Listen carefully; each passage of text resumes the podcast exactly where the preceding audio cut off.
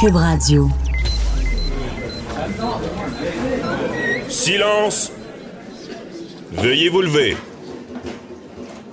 La cour présidée par l'honorable François-David Bernier est déclarée ouverte. Entrez dans les coulisses de la justice. Écoutez, vous serez pas jugé. Ils appellent à la barre les acteurs de l'actualité. Oui, votre honneur. Avec François-David Bernier. Avec François-David Bernier. Avocat à la barre. Cube Radio.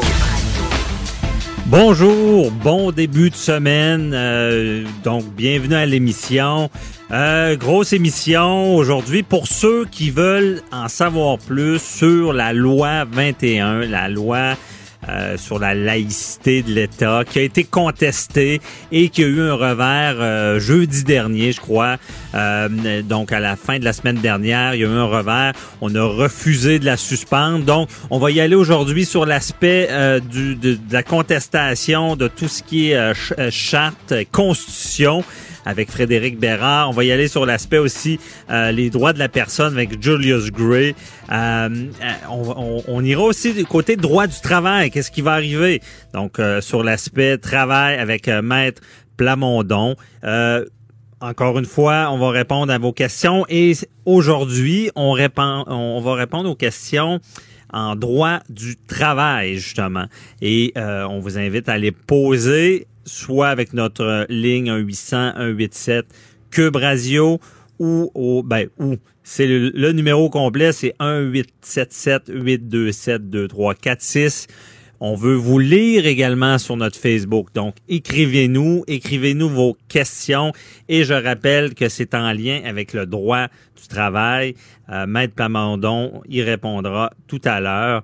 Euh, également, ben, c'est lundi, donc euh, je vous pose une petite colle en partant, une énigme judiciaire. Je suis allé thématique parce que, bon, c'est les, va- les vacances de construction sont commencées. Euh, bon, il y aura pas de construction, mais elle a un lien avec la construction euh, et euh, les petites rénovations d'été qu'on fait. Donc, c'est une dame qui voit son voisin se faire poser un superbe revêtement extérieur sur sa maison. Elle traverse et demande à l'entrepreneur de conclure un contrat sur place pour la même chose. Il refuse, prétextant qu'il n'a pas le droit. Je vous demande pourquoi. Et je vous donne des choix de réponse. A. Il a signé une clause d'exclusivité avec le voisin. B. Il n'a pas son permis de vendeur itinérant de l'OPC. Et C. Il n'a pas sa licence de la RBQ. On vous invite à répondre sur notre Facebook de Cube Radio. Facile à trouver. Euh, également, bon, euh, ce matin, on va y aller direct dans l'actualité. Euh, y, y a eu un dossier, vous avez suivi ça, la CEPAC, euh, ce week-end. euh, on a évité la grève de justesse. Euh, il y a eu des négociations vraiment toute la nuit. On a négocié presque toute la nuit pour arriver à une entente là, samedi matin, in extremis. On, on a fait euh, ce qu'on appelle une sorte de, de, de, de bon, j'oublie le nom. J'oublie le nom, mais on va en parler. Préparez vos questions. Cube Radio vous offre les services juridiques d'avocats sans frais d'honoraires. Appelez ou textez. 187 Cube Radio. Cube Radio. 1877 827 2346.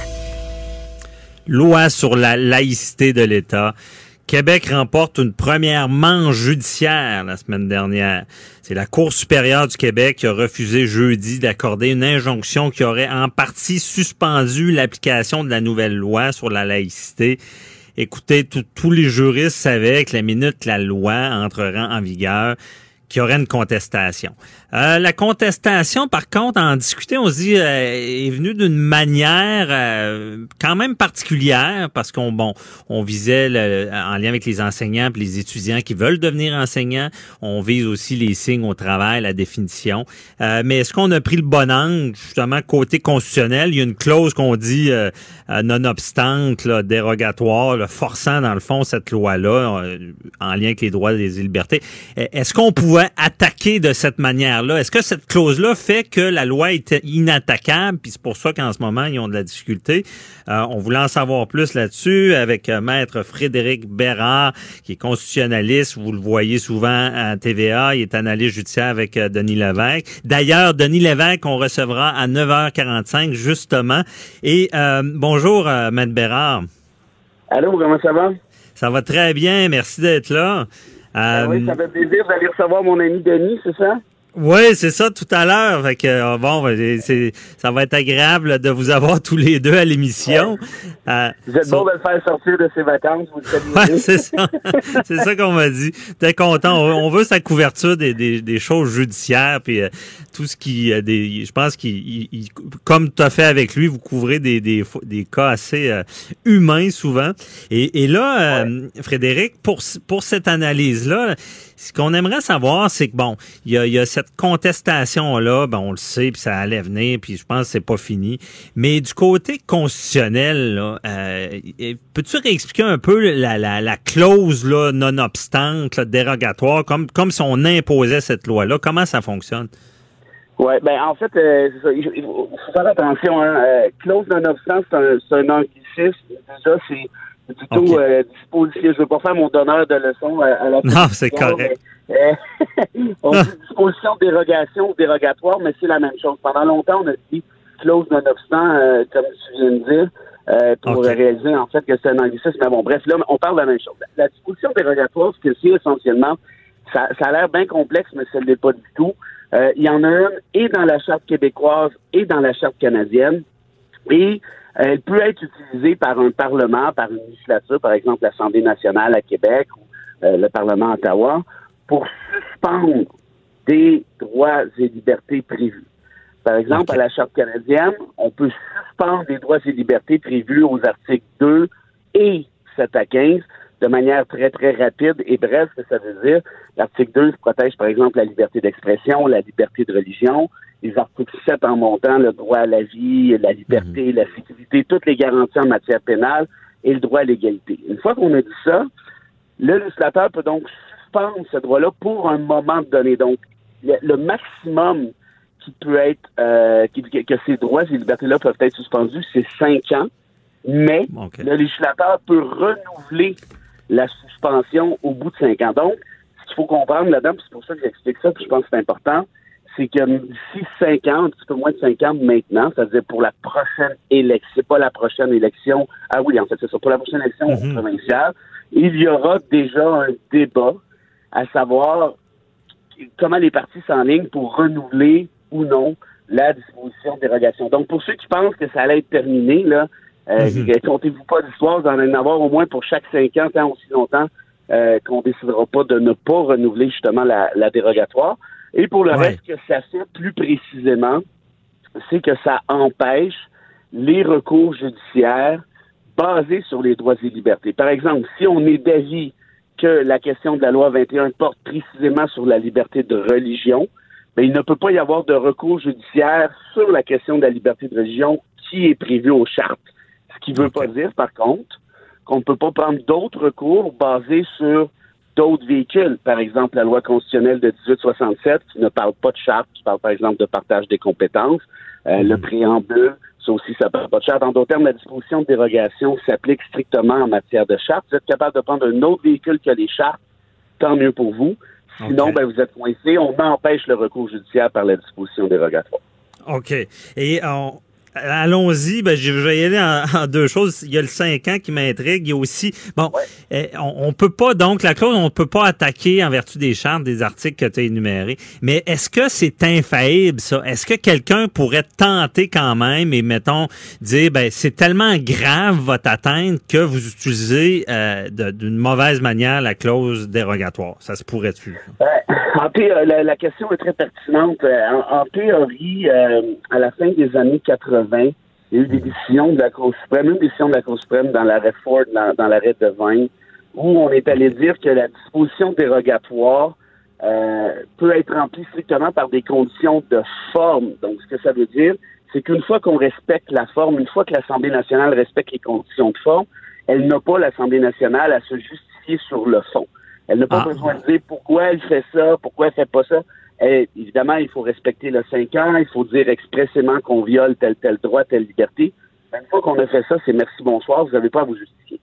Une fois qu'on a dit ça, par contre, et là, ça devient intéressant, c'est est-ce qu'il y a une possibilité de revisiter, de faire revisiter euh, les arrêts en question? Euh, ça, ça reste à voir. Ça n'a pas été évoqué euh, jusqu'à maintenant. Et de toute manière, c'est l'état de la jurisprudence au moment où on se parle. C'est l'état de la jurisprudence, donc peut-être que ma plaidoirie pourrait fonctionner de dire, bon, euh, vo- votre atteinte, OK, je comprends bien, le, le- le contenant est, est bon, la forme est bonne, et, et là, ils n'ont pas besoin de justifier de ce qu'il y a dans le contenant, là, sur le contenu, puis pourquoi. Euh, puis- sur le contenu, mais- vous n'avez pas besoin de vous justifier. C'est juste OK. seulement le contenant qui, qui est vérifié. Qui est légal. Mais exactement, mais on sait, ça arrive parfois qu'il y a des, c'est rare, mais ça arrive à l'occasion que des décisions de la Cour peuvent être renversées par elles-mêmes ultérieurement, en disant que le contexte a changé et tout ça. Ça. Mais si vous, si vous enlevez cette, euh, cette possibilité-là, en temps normal, il n'y a pas de recours possible autre que ceux que je viens de mentionner. C'est ça. En ce moment, c'est comme ça. Quelqu'un pourrait s'e- s'essayer, dire vous avez une atteinte tellement grave, et là, ça prendrait des nouveaux jugements, du nouveau droit. On comprend bien. Exact. Ça Ça serait pas facile. Et si on revient sur cette je sais pas comment tu vois la façon que ça a été contesté en ce moment. Euh, je pense qu'on a un petit peu détourné, comme tu disais, la clause dérogatoire. là. Ben, en fait, là, c'est, je pense que les gens sont un peu confus, puis, puis je les blâme pas, là, parce que ça tire de tout part du côté. La seule question qui, qui était posée ici au juge Gergeau de la Cour supérieure, là, la décision qui a été rendue il y a quelques jours, c'est Ouais. en rapport à une demande de sursis. Donc, en d'autres Mhm. termes, on n'allait pas au fond de l'histoire. Et J'espère que je, je canarde pas trop de termes techniques, là, mais... euh, on Non, au fond, pas- le, le vrai procès, dans le fond, c'est bien dit. Ouais. Exact. OK, c'est ça. On fait pas le vrai, exactement. On ne fait pas le vrai, pro- on ne faisait pas le vrai procès. Tout ce qu'on faisait, c'était une demande de dire, écoutez, suspendez tout de suite la loi jusqu'à temps qu'on puisse aller au fond puis débattre de sa constitutionnalité. Ce à Mhm. quoi le juge Gergeau a répondu, non, je ne vais pas suspendre la constitutionnalité de la, la loi, ce qui ne veut pas dire qu'il n'y a pas d'argument pour le fond. Là. Il va en Mhm. avoir un, co- co- comme tu disais tout à l'heure, un procès au fond comme tel, entre guillemets, mais pour Ouais. tout de suite, je ne vais pas suspendre son application. Et pourquoi je ne vais pas suspendre son application?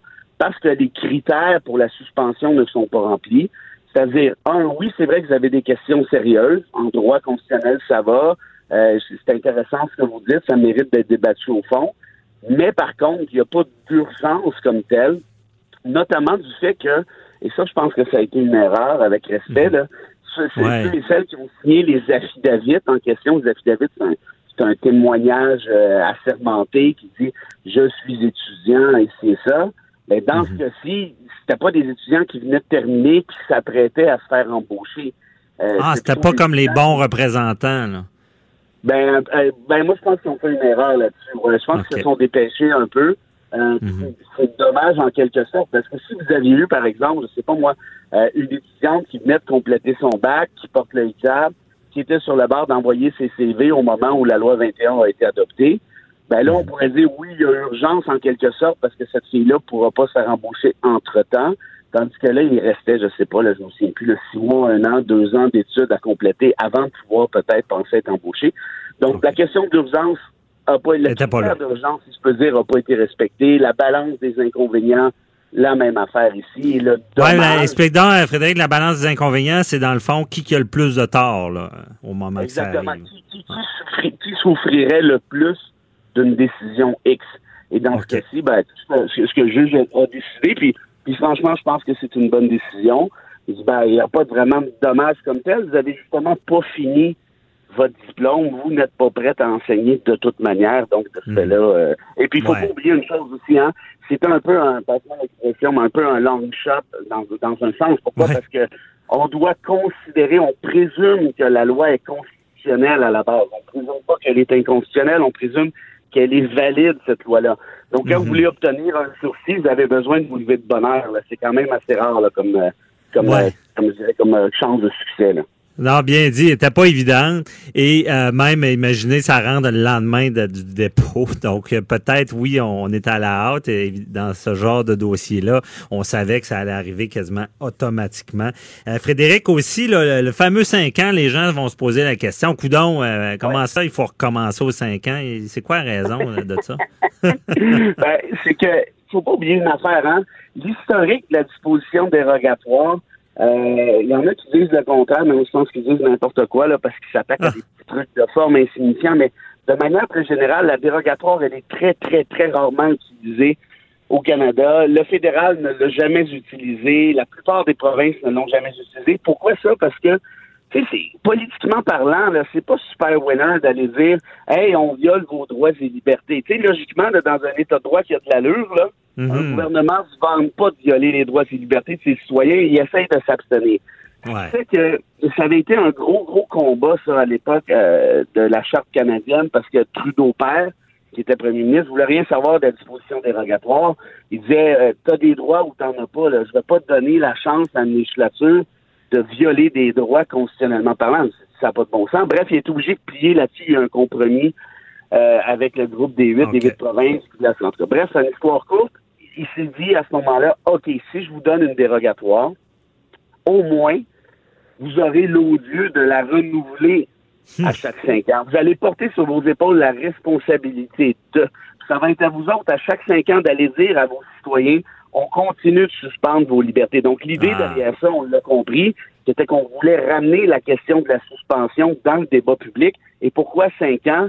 Ben, ça donne que c'est la durée maximale d'une législature. Donc, ça donne à la, avec la prochaine élection. Donc, ça va devenir par définition un débat, un enjeu électoral euh, à chaque cinq ans. Mhm. Bien dit, ça tombe pas dans les oubliettes, vous allez vivre avec, parce que vous allez avoir à la justifier tous les cinq ans. Puis, puis, vas-y, juste au Québec, là, là Ouais. comment tu fais? Toi, tu t'appelles Québec solidaire, puis tu t'appelles le PLQ. Tu as dit Mhm. que tu étais contre. Euh, mais là, tu t'en vas en élection. On sait, on sait notamment le PLQ, où, où se trouve le PLQ côté appui chez les francophones. T'imagines aller dire non, non, non, nous, on va laisser tomber ça, la dérogatoire, qui veut dire qu'on va faire casser 21 ultimement, parce que en toi puis moi, puis la boîte à bois, si on se compte pas d'histoire, le Barrette nous prend Mhm. des là, comme d'habitude, Jolin Barrette, mais tu sais, si cette loi-là s'en va devant les tribunaux sans dérogatoire, ça va revoler jusque dans la stratosphère, le côté inconstitutionnalité, là, c'est n'importe Ouais. quel c'est ça, là. Fait que Ouais, lui, évidemment, il joue là-dessus, mais enlevez-là la dérogatoire, puis pouf, ça va casser. Maintenant, la question, c'est quel parti politique va oser dire, oui, moi, je vais l'enlever, la dérogatoire. Si tu fais ça chez les francophones au moment où on se parle, du moins, euh, les, tes chances de gagner l'élection sont, sont faibles en diable, là. Ouais, c'est ça. Des fois, le politique, juridique se, se côtoie. Merci beaucoup, euh, Frédé- Frédéric Bérard. C'était très éclairant. J'aimerais qu'on se reparle d'autres dossiers cet été. Euh, c'est ben, bien vais expliqué. de mes vacances. Ah, ah, ouais, est-ce qu'on t'a sorti de tes vacances? Ben, ouais, oui, un peu, mais si Denis Lévesque est capable de le faire, je vais le faire moi aussi. Ah, super. Ben, merci puis bonnes vacances. on se reparle. bye Ok, bye. salut, bye. Reste. Euh, on continue la conversation plus euh, sur l'aspect justement des droits et libertés avec euh, maître Julius Gray. Deux heures par jour avec des avocats. Ah, inquiétez-vous pas, là, la consultation est gratuite de 9 à 11. De 9 à 11, Avocat à la barre. avec François-David Bernier. On a parlé avec Frédéric Vérard de l'aspect constitutionnel de la loi 21, la loi sur la laïcité de l'État, euh, la contestation qu'il y a eu. Et j'ai abordé un point euh, qui me dit que la jurisprudence était euh, c'était pas mal réglé en ce moment. C'est sur l'aspect de dire on, on, est tellement on atteint tellement les droits et libertés dans ce dossier-là que peut-être que la, la clause dérogatoire pourrait être utilisée à, à, à mauvaise échéance. Et ce qu'il disait, c'est qu'en ce moment, mais il y a personne vraiment qui aurait plaidé ça. Et je voulais en savoir plus sur l'aspect justement des droits et libertés et qui de mieux qu'un spécialiste que tout le monde connaît, maître Julius Gray, pour nous expliquer cet aspect-là. Bonjour, euh, maître Gray. Bonjour. Merci d'être avec nous. Euh, on voulait savoir avec vous, euh, ben pour vous, est-ce que vous croyez que l'utilisation de la, de la clause dérogatoire dans le dossier de la loi 21 euh, euh, est en quelque sorte abusive? Euh, vous savez, le, le problème, euh, je ne sais pas si on peut utiliser les mots abusifs. Le problème se résume à une question que les partis n'ont pas plaidé dans cette cause-là. Peut-on contester l'utilisation de la clause d'un obstant euh, parce que les motifs ne sont pas acceptables ou ne sont pas vraiment de compétence, euh, euh c'est de, de l'intérêt pour le, le, la province. Puis dans l'arrêt Ford, il y a un jugement clair, c'est la, la, loi euh, qui c'est le, le, jugement qui a cassé la loi 101 sur l'affichage, que mhm. si on avait utilisé la clause non obstant, il n'y aurait eu rien à faire. On est euh, n'entre pas dans les motifs. Et d'ailleurs, euh, politiquement, si euh, nous, nous retournons en, en 1982 les débats sur la charte, c'est pour cette raison-là que M. Romano, le premier ministre de Saskatchewan, a insisté sur une clause dérogatoire. Il voulait que les provinces possèdent un outil qui ne peut pas être remis en doute. Il ne voulait pas mhm. céder les pouvoirs des provinces. Donc, il y a un argument de la Cour suprême, il y a un jugement de la Cour suprême. Cependant, ce jugement est obitaire. Obitaire, ça, euh, veut dire qu'il n'était pas nécessaire de, de, déterminer cette question, puisque de toute façon, la clause non-obstant n'avait pas été invoquée à ce moment-là. C'était tout simplement euh, une explication. Euh, OK, donc, donc c'est ça, c'est peut-être la bonne, une bonne opportunité de le dire, c'est que des fois, la Cour suprême, ne, ce sera pas nécessairement sur le dossier qui est devant lui, mais ils vont émettre une opinion pour parfaire le droit en lien avec un, concept général. Oui, mais, mais à ce moment-là, techniquement, ça ne constitue pas euh, un précédent absolument euh, inébranlable. Mhm. Cela dit, euh, les Nations Unies, quand M. Bourassa a invoqué la clause non obstant après ce jugement, on, on ne nous a pas obligés à épuiser de nouveau les recours en Cour suprême, par exemple, parce qu'on voyait que c'était futile et les, les Nations Unies ont accepté d'entendre la cause tout de suite devant les Nations Unies. Donc, on a hmm. pris pour acquis que la clause non-obstant euh, empêchait les tribunaux canadiens de parler de la charte. Euh, Mais pour vous, c'est peut-être pas ça. Est-ce que vous le plaideriez? Je plaiderais que c'est un obitaire. Je n'aurais pas beaucoup d'espoir. Vous savez, euh, il faut faire la, la, la distinction euh, euh, entre euh, ce qu'on plaide et ce qu'on veut. Souvent, les avocats se font blâmer. Vous avez défendu un grand coupable, un meurtrier, vous avez fait telle et telle chose. Ce ah. n'est pas, ce n'est pas parce qu'on croit dans le meurtre qu'on défend un assassin. Et ici, je pense qu'il y a des arguments. D'ailleurs, le juge Hirjo en a parlé dans cette cause-ci, non pas sur ça, parce que ça, ça n'a pas été plaidé, mais sur le fait que dans un régime euh, euh, démocratique ou qui se veut démocratique, il y a une préséance donnée aux institutions parlementaires. il y a toutes sortes de problèmes avec cela. Le problème, c'est que dans une époque de populisme, les dangers d'une tyrannie de la majorité est grand. Ce n'est pas une chose qu'on qu'on euh, qu'on peut euh, tout simplement euh, rejeter du revers de la main en disant la démocratie c'est la majorité, la, la majorité a toujours raison.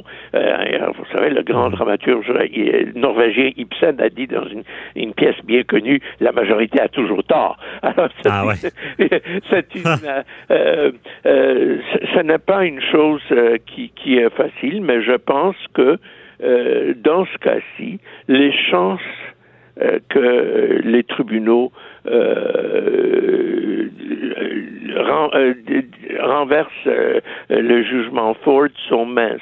D'ailleurs, politiquement, on peut imaginer que cela amènerait une, une réaction euh, très forte de la part du gouvernement du Québec. Ce qui est compliqué dans cette affaire, c'est que mhm. c'est certain que la loi est très populaire euh, en dehors de Montréal, dans, dans les parties du, du Québec euh, euh, autres que Montréal, est très impopulaire avec la minorité et même on a maintenant déterminé, les sondages montrent que, que dans le reste du Canada, elle n'est pas populaire. Alors c'est vraiment un conflit. Mhm. Donc, et, c'est ça, il y a un conflit, comme vous dites bien, ben il faut faut pas non plus que les clauses soient utilisées euh, euh, pour de mauvaises choses parce que le, qu'on on veut seulement appliquer une, croyance populaire. Les droits sont importants. Mais est-ce que vous pensez, malgré que dans, dans ce dossier-là, c'est sûr que la loi qui oui, elle sera difficile à, renverser, à contester. On est quand même resté en surface. On n'est pas, on, interdit bon les signes euh, religieux pour les gens en autorité. Euh, euh, si, comme en France, des fois, on est allé plus loin jusqu'à interdire, ben, comme le voile intégral en public. Est-ce que si la loi avait été plus loin, est-ce que vous pensez qu'il y aurait eu plus de facilité à justement euh, renverser cette loi-là, la suspendre ou aller euh, à l'encontre du jugement Ford, comme vous dites? ça aurait euh, rendu plus plausible l'argument. C'est pas à l'encontre de la réforme, Ford, mais, mais qu'il s'agit là d'une invasion du droit criminel, une prohibition, tout mhm. simple, une prohibition de porter là euh, partout euh, une, un foulard ou, ou même une burqa pourrait être interprétée euh, comme un constitutionnel plus facilement que les choses nuancées euh, qui se retrouvent euh, dans ce dossier. Il y a euh, un, problème majeur, à mon avis, qui est une question morale. Et c'est pourquoi je pense que les Nations Unies devraient donner raison à ceux qui contestent la loi. Moralement, je pense mhm. qu'il y a quelque chose de répréhensible quand on euh, brime les opportunités des individus qui ont quand même droit à l'égalité, à poursuivre, euh, à s'épanouir euh, dans leur carrière pour des raisons qui ne donnent rien à qui que ce soit. Maintenant, je n'accepte pas une division totale entre euh, la, euh, la moralité et le droit. Le droit, c'est une forme de moralité appliquée. Ce n'est pas, mhm. bien sûr, une, une, une, une, leçon de catéchisme. Et euh, le, le, juge n'est pas là pour dire ça c'est bien, ça c'est mal. Je, mon opinion, c'est que votre loi est mauvaise, mais je ne pense pas euh, que, que, que, les instances internationales vont faire fi du, euh, de l'aspect moral. Euh, de mhm. dire à une jeune femme, par exemple, vous ne pouvez pas devenir professeur. Oui, je comprends. Donc, c'est vraiment que le, droit, c'est logique. C'est et la morale et, et, le droit doivent vivre ensemble et que techniquement, il y aurait pas de ce que vous dites, c'est qu'il n'y aura pas de problème, mais que moralement, il pourrait en avoir. Est-ce que vous pensez que euh, justement, ça, ça fait plus diviser que cette loi-là? Ça fait plus quoi? Diviser le, le, le, C'est une loi dirigiste, c'est clair. C'est une loi qui semble euh, penser que l'État, la majorité, ont le droit d'imposer les choses, même les choses qui font mal, et même les choses euh, qui euh, briment les carrières. Maintenant, il ne faut pas exagérer, la loi ne dit pas qu'on ne peut pas pratiquer l'islam ou le sikhisme ou le judaïsme au Québec, rien, euh, bien sûr que non, mais si on disait ça, je pense que ce serait illégal constitutionnellement, sans même parler de, de, la charte, mais je pense que c'est une, une, une, loi qui va très loin dans sa vision des droits euh, d'une soi-dite majorité d'imposer sa volonté. Et euh, c'est un problème, euh, à mon avis, majeur dans une époque de populisme, dans une époque de Trump, de, de, de, hmm. des gens de cette nature-là, de Netanyahu, des gens qui pensent qu'ils peuvent avoir le type d'État qu'ils veulent. OK. Parce que pour vous, avec votre vision, vous ne croyez pas que c'était une, problématique euh, criante? Ben, exemple, si un juge avait un signe religieux et que la personne qui va juger euh, était d'une autre religion, est-ce que vous pensez que ça, ça amenait une sorte d'impartialité ou euh, une apparence que le droit ne serait pas respecté?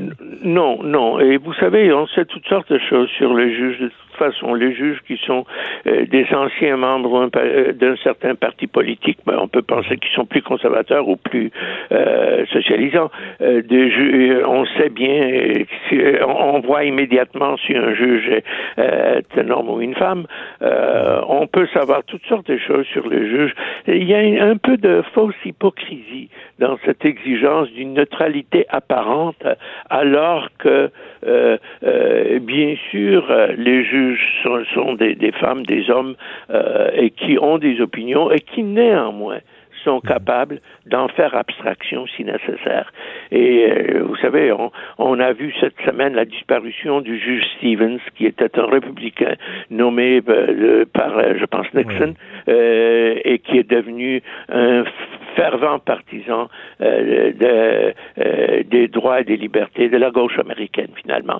les juges sont ce qu'ils sont, et ce n'est pas le, le, foulard ou le, la, la kippa qui, qui, qui mhm. va et qui devrait susciter une inquiétude chez les, les gens qui, qui comparaissent. Je comprends bien. C'est qu'il y a d'autres choses aussi que l'apparence, mais ils se doivent, malgré tout, malgré leur expérience, de faire abstraction comme ça. Et on peut aussi faire le même parallèle avec euh, d'autres personnes en autorité. Merci beaucoup, euh, Maître Julius Gray, euh, très éclairant avec ce, cette portion-là des droits de la personne. Et j'espère qu'on se reparlera dans un autre dossier. Merci et bonne journée. C'est un plaisir. Bye bye. Avocat à la barre. Avec François-David Bernier. Des avocats qui jugent l'actualité tous les matins. Vous connaissez tous euh, l'émission de Denis Lévesque à TVA LCN. C'est une émission euh, d'affaires publiques. Euh, j'ai connu un peu l'histoire de tout ça. Denis Lévesque voulait justement être capable de parler d'un peu de tout. Et euh, on se rend compte que son émission a une valeur, bon, c'est sûr, nous, avec Avocat là-bas, on est beaucoup dans, dans le juridique, le judiciaire. Euh, c'est une bonne partie des affaires divers. Et euh, vous avez vu beaucoup de dossiers défiler à l'émission de, de, de Denis Lévesque. Et même des fois, c'est des choses touchantes, marquantes. Euh, on a vu des dossiers même évoluer parce que on, on, le dit souvent, tu sais, oui, il y a le judiciaire, juridique, prendre des procédures, des procès, mais dénoncer des fois des situations, ça a fait avancer les choses. Et j'ai cette impression-là que Denis Lévesque a une, forme de, de, de, vocation, de mission, de faire changer des choses avec et, en, en, donnant la chance à des gens de s'exprimer. Et on l'a sorti de ses vacances. Il a accepté. Merci. Euh, bonjour, euh, Denis. Allô, allô? Allô, merci euh, d'être avec nous, d'être sorti de tes vacances. J'étais ah, très curieux. J'ai deux pieds dans ma piscine, alors C'est bon, ça. C'est joindre l'utile à l'agréable. Parfait. Et euh, c'est ça, ben moi je suis allé quelques fois analyser des dossiers à ton émission, j'écoute ton émission et euh, je me demandais, j'étais intrigué là, est-ce que comment tu fais pour choisir tes cas là vraiment? Est-ce que tu dois t'impliquer beaucoup dans tout ça? Ben, c'est sûr que des cas, hein, il y en a tellement qu'il faut les trier. Mais euh, ceux qui m'intéressent le plus, c'est ceux qui comportent un aspect humain important. Parce que, tu sais, quand on a commencé à faire cette série d'émissions-là, euh, on a réfléchi à ça. On était à la CNN, il y avait avec les grands bons d'information là-bas, parce qu'ils avaient euh, créé un, genre de, communication comme la nôtre. Et on s'était dit, eh ben, on va aller là, on, on, évitera de commettre les mêmes erreurs que eux ont pu commettre, euh, on pataugera moins. Et on a fait du brainstorming avec eux. Et ce qui était ressorti de ça, c'est que je voulais être différent, mais je voulais surtout être très très human, on dit aux États-Unis. et donc, dans des cas, euh, dans des cas de, faits divers où il y a euh, des agressions sexuelles, des meurtres, euh, des, familles qui implosent, il y a toujours des victimes collatérales. Et les hmm. victimes ont besoin de parler. Et les, faire parler, ça leur fait du bien. Puis nous, ça nous éclaire sur la nouvelle qu'on voit dans le journal ou qu'on entend aux nouvelles à la télévision. Parce que ça. Tu sais, des fois, on a un préjugé telle famille a éclaté, il y a un mort, etc. Ah, tu, vois la photo du gars, tu lis son histoire, tu dis bon, quelle euh, famille de débiles ou je sais pas quoi. Et là, tu lis, euh, tu lis ça, c'est l'impression que tu as. J'arrive avec un, témoignage et comme tu disais, des fois ça progresse. Hein. parce que j'en ai un, il y en a un autre qui veut témoigner. il y a que trois jours après, il y en a un autre qui nous rappelle. Et là, tu, tu commences à brosser un tableau beaucoup plus en nuance de ce qui s'est passé, de ce que c'est. Et ce sont souvent des relations humaines bancales qui, qui sont à l'origine de ce genre de, de, de faits divers. Là. Ben, en nuance, c'est bien dit, parce que c'est ça, des fois, c'est comme on dit, c'est en deux dimensions. Là. On voit pas tout l'arrière-plan de ce que les gens ont vécu. Là. Absolument. Et, euh, des fois, euh, particulièrement chez les, parents de victimes, c'est extrêmement difficile à, accueillir comme témoignage. tu vois, euh, j'ai eu des, des, gens, quand leur, leurs enfants sont disparus puis viennent te parler ou euh, quand ils les ont retrouvés puis euh, ils sont décédés ou des choses genre, mm-hmm. c'est extrêmement difficile. Il y, a, il y a beaucoup de beaucoup d'émotions. C'est pas comme faire une entrevue euh, sur euh, la politique avec un politicien. On est ailleurs. Ouais. Et euh, avec les années, parce que ça fait longtemps que je suis là, il y a des gens qui ont l'impression de me connaître. Mm-hmm. Et c'est plus facile de les convaincre de venir, de venir me raconter à moi ce, que, ce qui s'est passé. Et, euh, et, et, donc, euh, il faut que, comme je suis dépositaire de leur confiance, il faut que je sois à la hauteur de, de leur confiance. Et puis, souvent, on marche sur de la glace mince quand tu es dans le Oui. témoignage comme ça, tu sais, puis tu parles de, de ta vie à toi, puis tu vas raconter tout, tout- tout ce que tu as dans le ventre, puis tout ce que ta famille, souvent c'est des histoires de famille avait dans le ventre. Alors, euh, on, on est sur des, de la glace mince. Quand ça commence à craquer, là, j'ai prends par la, par la main, là, tu sais, puis je sens que dans l'entrevue, on, on, on va où elles, elles veulent pas aller. Oups, je reviens pour, pour éviter que la glace casse. Là, Alors, OK, c'est- bien imagé. Puis d'ailleurs, ça vient à la question qui me brûle les lèvres.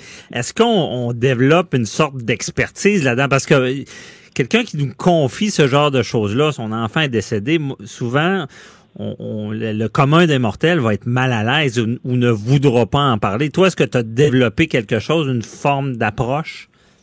Euh, ben, moi, je pense là d'abord que Martin Matt en a fait une télésérie, le- Les beaux malaises. Je pense qu'un malaise dans la vie, ça fait partie de la vie.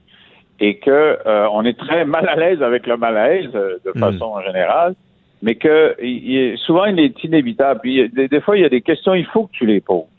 Alors, Ouais. Pour pour euh, tu sais que ça va aboutir à un malaise parce que c'est c'est quelque chose de tu sais mais ben euh, gros c'est grossièrement mettons que quelqu'un est euh, a commis euh, quelque chose d'épouvantable et euh, tu, tu tu vas dans ses motivations c'est sûr que tu es dans la le côté sombre de l'âme de quelqu'un même s'il est en rédemption ou il est repentant c'est pour ça qu'il vient s'asseoir devant toi. Et là il y a des questions euh, fatigantes qu'il faut que tu poses. Alors, je le sais que je vais la poser avant l'entrevue euh, et euh, il s'agit de, de naviguer pour euh, que, en fait, ce que je dis, tu peux demander n'importe quoi à n'importe qui, ça dépend comment tu le demandes. Alors, euh, tu navigues vers la question que tu veux poser. Et à un moment donné, c'est sûr que quand elle tombe, cette, cette question-là, des fois, il y a des silences. faut pas avoir peur des silences hein, non plus. Des fois, il y a des silences, des fois, il y a des rires, des fois, il y a des rires nerveux. là.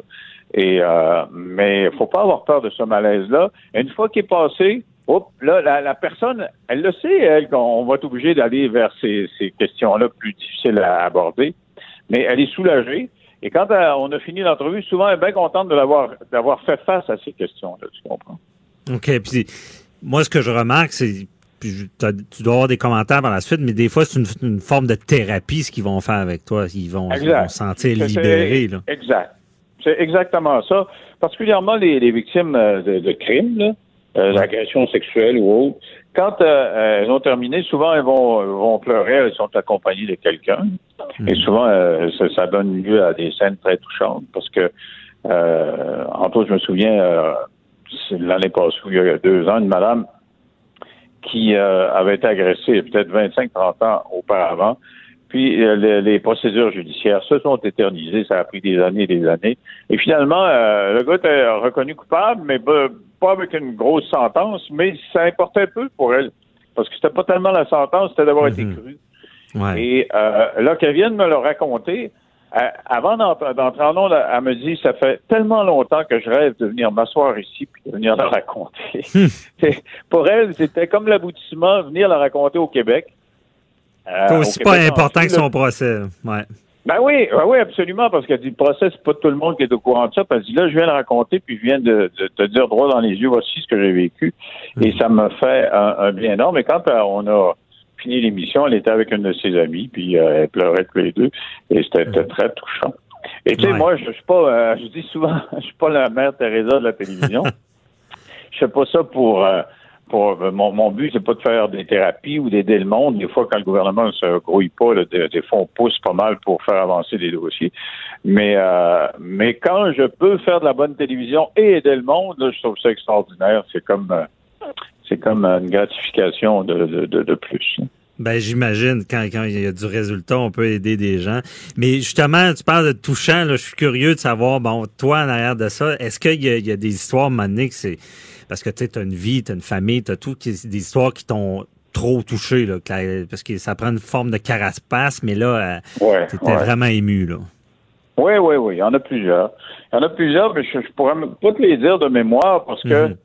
euh, j'essaie de, de d'éliter. Euh, c'est drôle, hein? Les, les, les faits divers, ils m'habitent tout le temps que, que, je vais les, les, les, vivre. Souvent, on les suit sur une, une, assez longue période. Puis quand c'est fini, euh, je me rends compte qu'après 5, 6, 7, 8 mois, j'ai comme délité. Puis quelques années après, des fois, je vais parler de ça avec Bruno, mon, mon, mon mm-hmm. chef de pupitre, qui a un peu de ma mémoire. Puis il me parle de telle, ah, de telle entrevue que tu as faite là-dessus. Je me souviens pas de l'avoir fait. Tu comprends? C'est comme un, comme un mécanisme de protection. Mais, mais il y a des, euh, tu vois, à la fin de la dernière saison, là, avec euh, le cas de Grande B, la, la, petite fille, et euh, plusieurs autres cas. J'ai eu, j'ai eu 4-5 cas difficiles dans les deux dernières semaines. Et mon réalisateur, Eric, me dit à la fin, alors qu'on partait en vacances, il dit, je sais pas comment tu sais, il dit, moi, je suis épuisé d'avoir fait ces émissions-là. C'était tellement, hmm. tellement difficile à faire. J'ai dit, écoute, tu, me fais prendre conscience de ça, que je suis effectivement très, très fatigué. J'ai fini vraiment la, la, la mise sur des rotules. Et euh, je, me suis dit, peut-être peut c'est la texture des sujets aussi, euh, effectivement. Ben parce qu'à quelque part, si on veut les comprendre, faire des entrevues, on doit s'en imprégner. Puis des fois, ben, euh, on peut sentir ça, ça, ça, ça, nous traîne dans le subconscient, c'est un peu ça. Un peu ça. Oui, ben, mais ah, puis, tu sais, moi, j'ai pas la formation d'un médecin ou d'un psychologue. Je, je, je, je, me, j'essaie de me blinder, mais quand même, il y, a des fois où tu es vraiment en, en, en grande communication, de, en communion même avec, avec quelqu'un, parce que tu sais qu'elle a choisi de venir te parler à toi. Mmh. Elle est assise là, puis elle, elle, elle s'ouvre.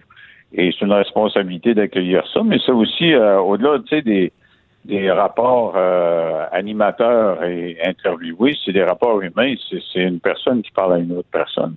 Ouais. Et, euh, et euh, ben, veux, veux pas, tu sais, si ton voisin a vécu bien de la misère puis vient te le raconter pendant que tu es en train de faire ta, ta, ta pelouse, puis tu le racontes avec émotion, tu vas pleurer, tu vas avoir envie de pleurer. Ben, c'est ton voisin, c'est pas ta vie, mais tu sais, s'il si vient te témoigner de ce qu'il a vécu, tu peux pas être de marbre puis euh, c'est ça, tu peux, de rien n'était tu peux pas être de marbre, mais aussi ta profession animateur. Ben, je, fais un peu le comparant avec les avocats clients. Si, si on tombe trop dans l'émotion, ben, on pourra même pas aider nos personnes. C'est un peu ça aussi.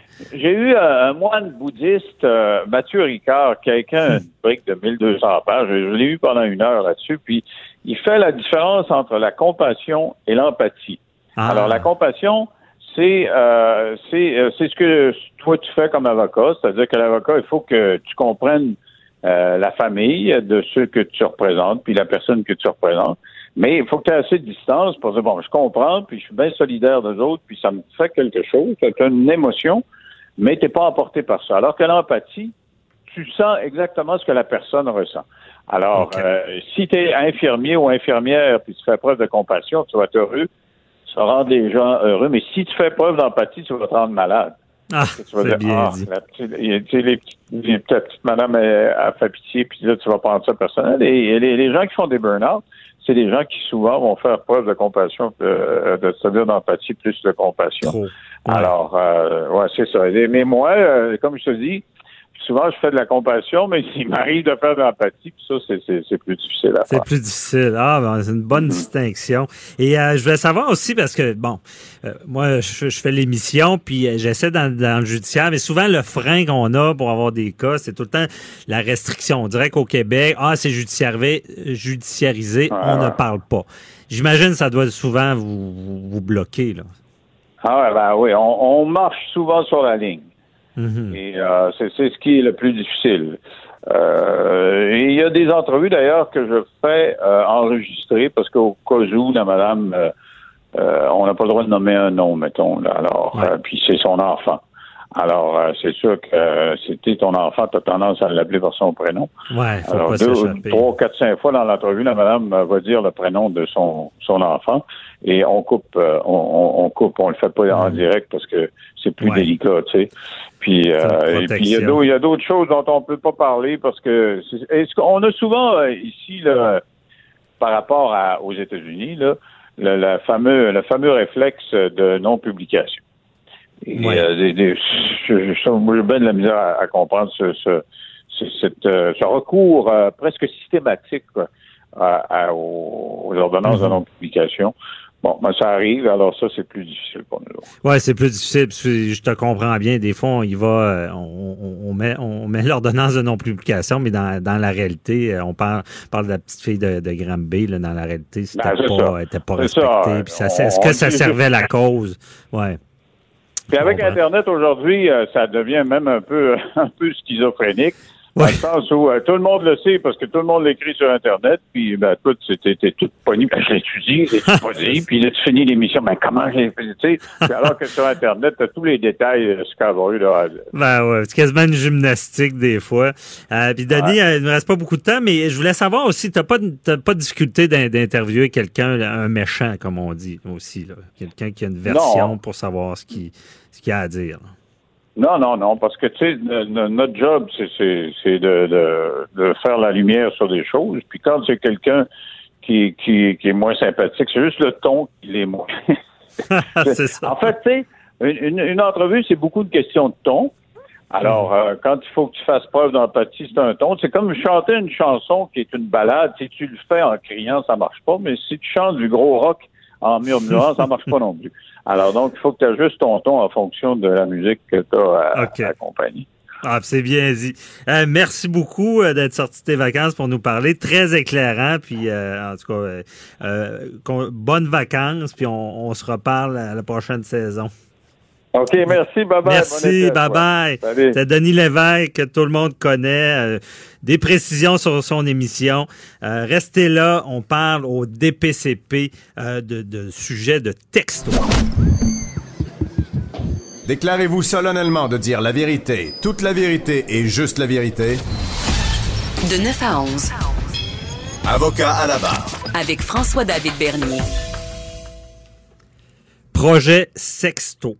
C'est quoi le projet Sexto? C'est que les policiers, les procureurs, les intervenants en milieu scolaire euh, ont développé une méthode d'intervention qui permet de gérer efficacement et rapidement les cas de sextage entre adolescents euh, pour vraiment diminuer les conséquences. Parce qu'on le sait, les sextos, euh, c'est un fléau. Là. On s'entend que les, jeunes accusés au Père Maris, euh, c'était comme la pointe de l'iceberg.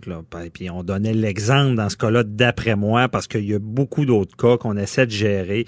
Euh, c'est la technologie qui crée ça et les sextos vont amener beaucoup d'intimidation. Et il y a le DPCP, le directeur des poursuites criminelles et pénales, qui a mis sur pied un projet pour gérer tout ça. On en parle avec euh, Maître Maxime Ouellette du DPCP. Bonjour, Maître Ouellette. Bien. Euh, oui, bonjour, je, vous avais mal entendu. Euh, merci d'être là. Donc, pouvez expliquer-nous un peu, c'est quoi les grandes bases de ce projet-là? là? Oui, ben vous l'avez déjà dit un peu d'entrée de jeu. Hein. C'est un mhm. partenariat essentiellement, le projet Sexto, entre les services de police, le DPCP, puis évidemment les intervenants de première ligne qui sont euh, les écoles euh, qui œuvrent auprès de nos adolescents.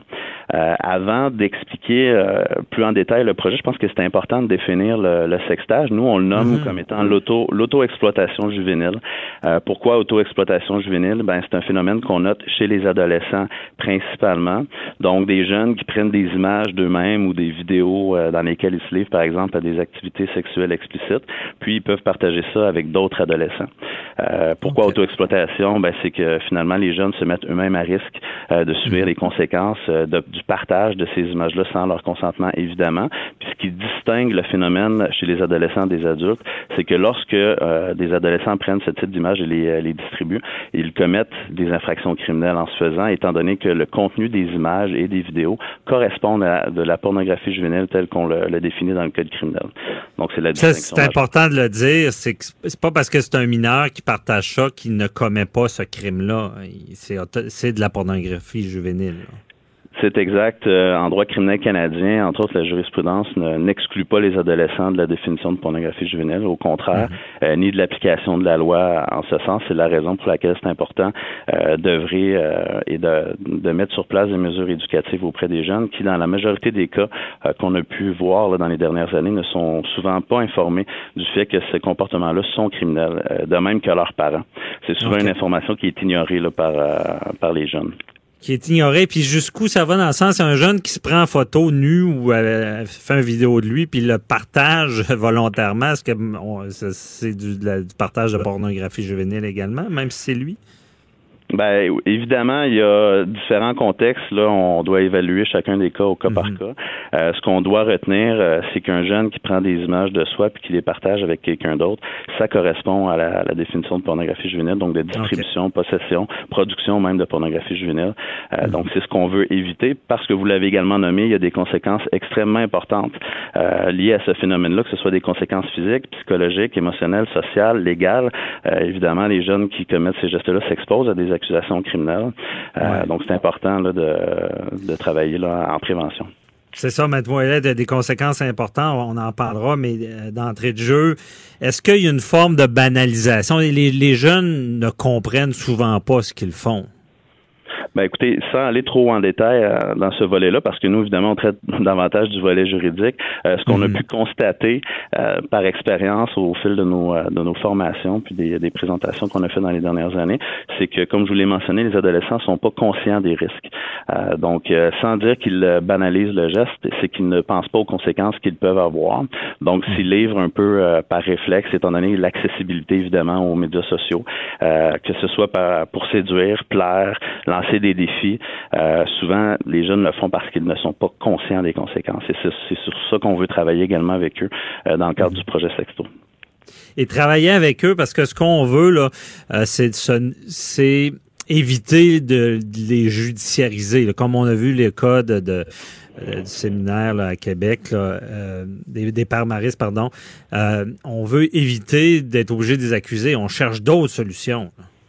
Exactement. Euh, je vais vous expliquer comment ça fonctionne le projet Sexto. C'est quoi mhm. exactement? Je pense qu'on est rendu là euh, suite à votre dernière intervention. Nous, euh, lorsque la problématique s'est présentée il y a plusieurs années, le service de police de Saint-Jérôme, qui est l'initiateur du projet avec le, directeur des poursuites criminelles et pénales, se sont beaucoup questionnés. Ils nous ont approchés à Saint-Jérôme en janvier 2016, nous ont présenté la problématique du sextage dans leurs écoles.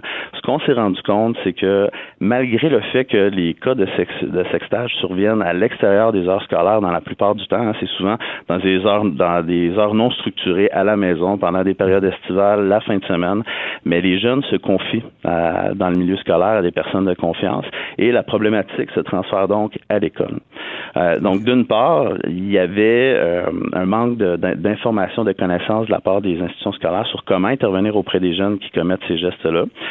de façon traditionnelle, ce qu'on voyait avant l'implantation du projet Sexto, c'est que les les écoles avaient la dénonciation, disons la victime allait voir la, direction scolaire ou un intervenant de l'école dénonçait les, gestes qui avaient été posés, donc que l'image avait été transférée, peut-être même retransférée à d'autres personnes de l'école.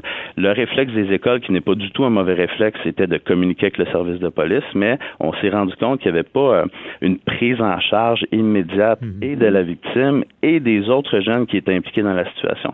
Ce que ça fait, c'est qu'on n'a plus le contrôle sur les images et là, on, on comprendra que le risque de diffusion des images est d'autant plus important parce qu'il y a peut-être deux ou trois étudiants, par exemple, qui ont les images en leur possession, mais il n'y avait pas une prise en charge auprès d'eux immédiatement.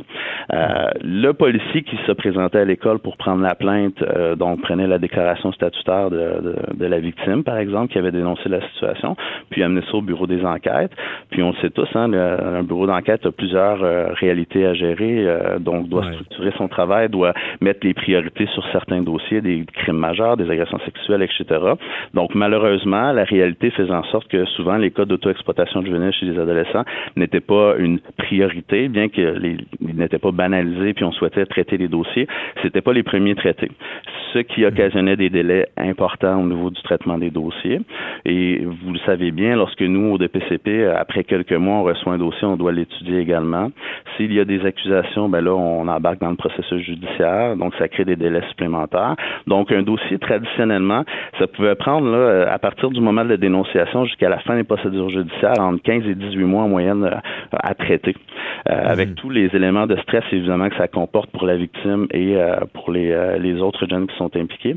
Et maintenant, avec la méthode d'intervention sexto qu'on a développée, en moyenne, dans 90, dans plus de 90% des dossiers ou des jeunes impliqués, le dossier est réglé en tout et partout en quatre jours.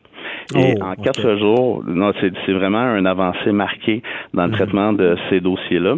Puis en quatre jours, là, quand je dis que le dossier est complété, c'est que l'ensemble des jeunes qui sont impliqués ont été rencontrés. Euh, il y a des mesures qui ont été mises en place. Les parents ont été rencontrés également. Il y a des outils de prévention, de sensibilisation qui ont été offerts à ces personnes-là.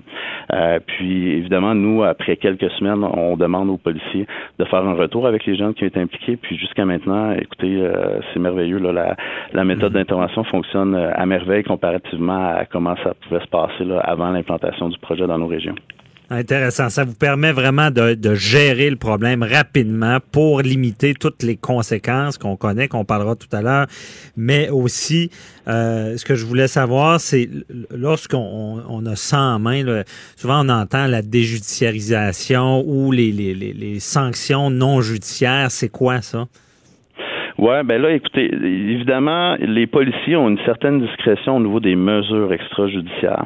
Euh, des mesures extrajudiciaires, par exemple, dans, les policiers peuvent les appliquer pour des crimes euh, de moindre importance, mhm. si je peux m'exprimer ici. Par exemple, un vol de moins de 500 dollars, le policier aura, sans même nous, nous consulter au euh, directeur des poursuites criminelles et pénales, une discrétion pour appliquer, par exemple, une mesure de renvoi ou euh, donner un avertissement à l'adolescent sans nous soumettre le dossier, ces choses-là. Le problème avec le les infractions de pornographie juvénile, c'est que ce n'est pas une infraction qui est admissible aux mesures extrajudiciaires. Donc, les policiers n'ont pas la discrétion de les appliquer euh, sans nous consulter.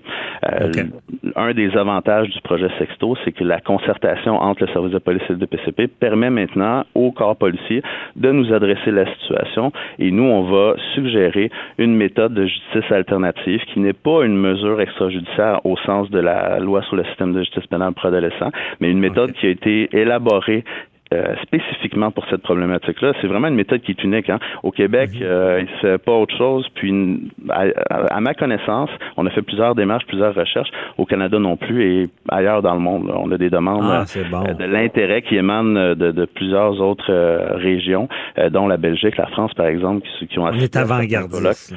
Oui, ben, évidemment, dans ce projet-là, c'est, le cas, c'est le moins, c'est le moins, moins qu'on peut dire. Ah, c'est, bienvenu. Et euh, parce que aussi, euh, justement, c'est intéressant de voir que vous pouvez intervenir, parce qu'on le dit souvent, des fois d'accuser, on veut pas former des criminels, les, les mettre dans, dans, le processus judiciaire qui est assez, euh, qui peut être dommageable à long terme. Et il y a aussi des fois des conséquences qui sont non judiciaires, tu sais, comme écrire à la victime, s'excuser, aider d'autres personnes. Ça se fait, là. Oui, absolument. Puis ce qu'on peut constater dans certains dossiers, c'est que souvent ces démarches-là ont déjà été effectuées par les adolescents. Puis ça s'insère dans ça s'insère bien avec la démarche d'intervention sexto qu'on propose là, avec le, projet sexto. Hum, OK. Et euh, justement, parlons-en des conséquences. Quel genre de conséquences qu'il peut y avoir avec un partage de photos? Euh, euh, j'imagine qu'il y a des degrés. Là. Oui, ben effectivement, euh, ce qui est difficile, moi, je, comme je vous l'ai dit un petit peu plus tôt, pour une autre matière, évidemment, je suis pas euh, un expert mhm. en conséquences d'auto-exploitation juvénile. Cependant, ce qu'on a pu noter euh, à travers nos recherches, c'est bon, on parle de conséquences physiques, épuisement, changement de poids, perte de sommeil, perte d'appétit, etc. ça peut être également des conséquences psychologiques quand les jeunes ont honte, ils ont peur, ils perdent l'estime de soi, peuvent avoir une dépression, faire de l'anxiété, mhm. développer de la méfiance envers les autres, des conséquences conséquences sociales, souvent les victimes, en plus d'être victimes d'elles-mêmes, parce que euh, dans un certain sens, on contribue à ça en prenant des images d'elles-mêmes, en les partageant. Là, d'autres personnes vont les partager, puis sont souvent victimes d'intimidation à l'école. On a vu ça dans certains cas plus médiatisés dans, dans les dernières années. Il y a des gens même, puis je veux pas mettre l'emphase sur ça, mais il y, a, des jeunes qui sont même qui ont même été jusqu'à s'enlever la vie suite à des situations de cette nature-là. Donc, euh, évidemment, c'est pas la majorité des cas, mais c'est, si on peut éviter une situation comme celle-là, je pense que le, projet prend tout son sens. Puis on les voit les impacts positifs. Puis évidemment, pour terminer au niveau des conséquences, c'est les, conséquences, les conséquences légales. Donc les jeunes qui commettent ces gestes-là s'exposent à des poursuites judiciaires. Euh, également, on doit saisir leur appareil, leur appareil électronique. Souvent, c'est les parents qui doivent débourser pour ça et tout. Donc ça crée des, des situations conflictuelles au sein de la famille, etc. Et mm-hmm. au bout du compte, euh, plusieurs mois plus tard, avec la méthode traditionnelle, parfois il y avait des accusations, parfois il n'y en avait pas, mais entre-temps, ben, les gens patientaient puis euh, pouvaient développer certaines de ces, euh, de ces conséquences-là, de l'anxiété, du stress à travers le processus, pour finalement, par exemple, voir une plainte être refusée, mais il y a eu un délai de 12 mois avant qu'on leur annonce cette, cette nouvelle-là, par exemple. Donc, les gens pouvaient s'exposer à ça.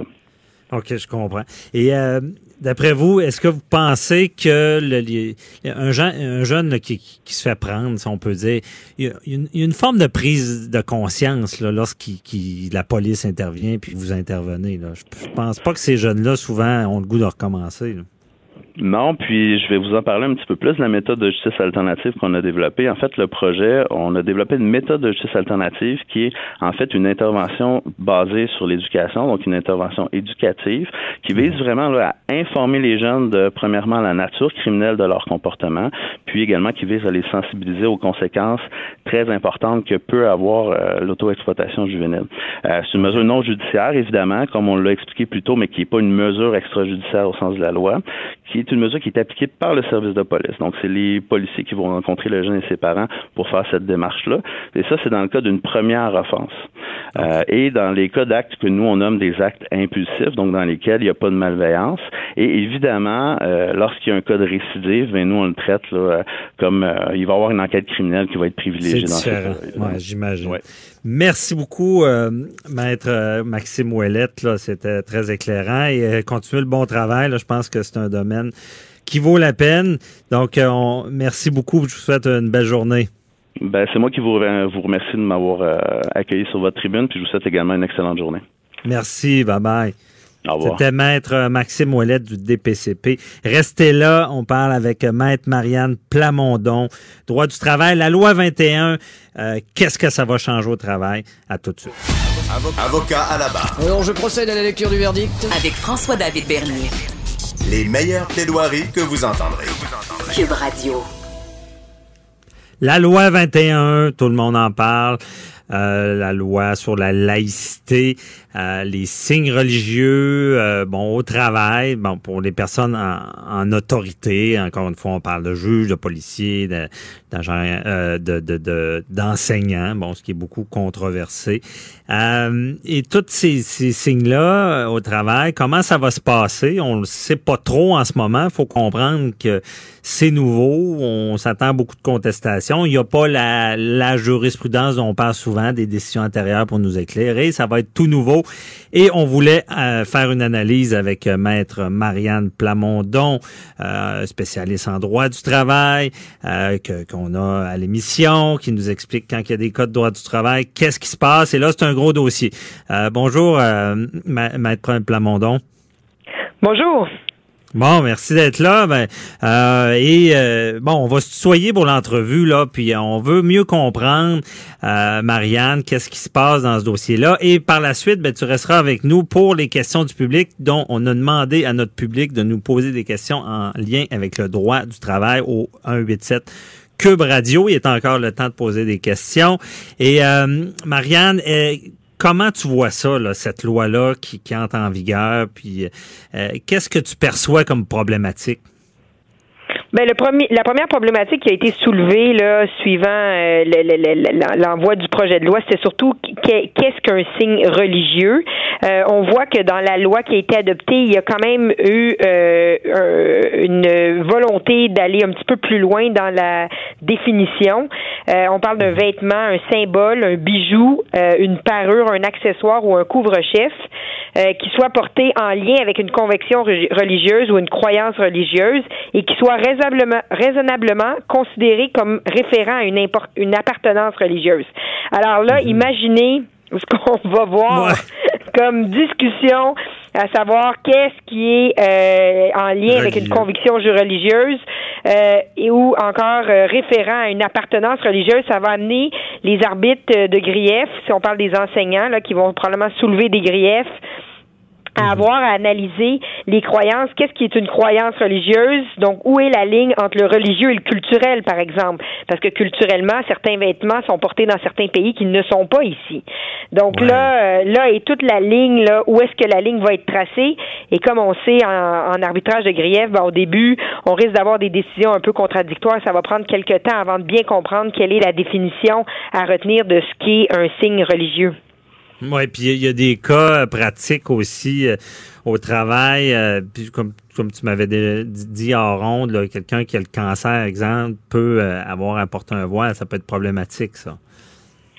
Ben, en fait, la loi dit clairement là, que si c'est fait euh, à des fins euh, à des fins euh, de d'handicap, alors là on pourrait le faire mhm. tomber sous l'handicap. Dans un cas comme celui-là, quelqu'un qui aurait perdu ses cheveux suite à un traitement, par exemple, ben à ce moment-là, la loi ne s'applique pas.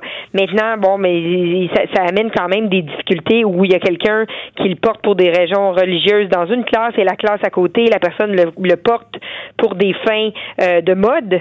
Si mhm. jamais euh, la, la, mode s'en va vers là et, et, que la personne met euh, met un voile ou euh, un, un, foulard sur la tête.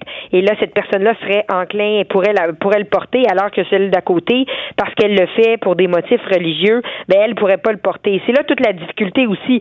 Est-ce qu'on on retient un critère qui est subjectif? Donc c'est une conviction religieuse ou une croyance religieuse pour la personne ou encore mhm. pour un tiers raisonnablement informé dans la société? Et là, il va ah. tout y avoir un débat à savoir aussi est-ce qu'on est dans un critère qui est subjectif, donc est-ce que c'est pour la personne elle-même ou si c'est pour la société ou un critère objectif. OK.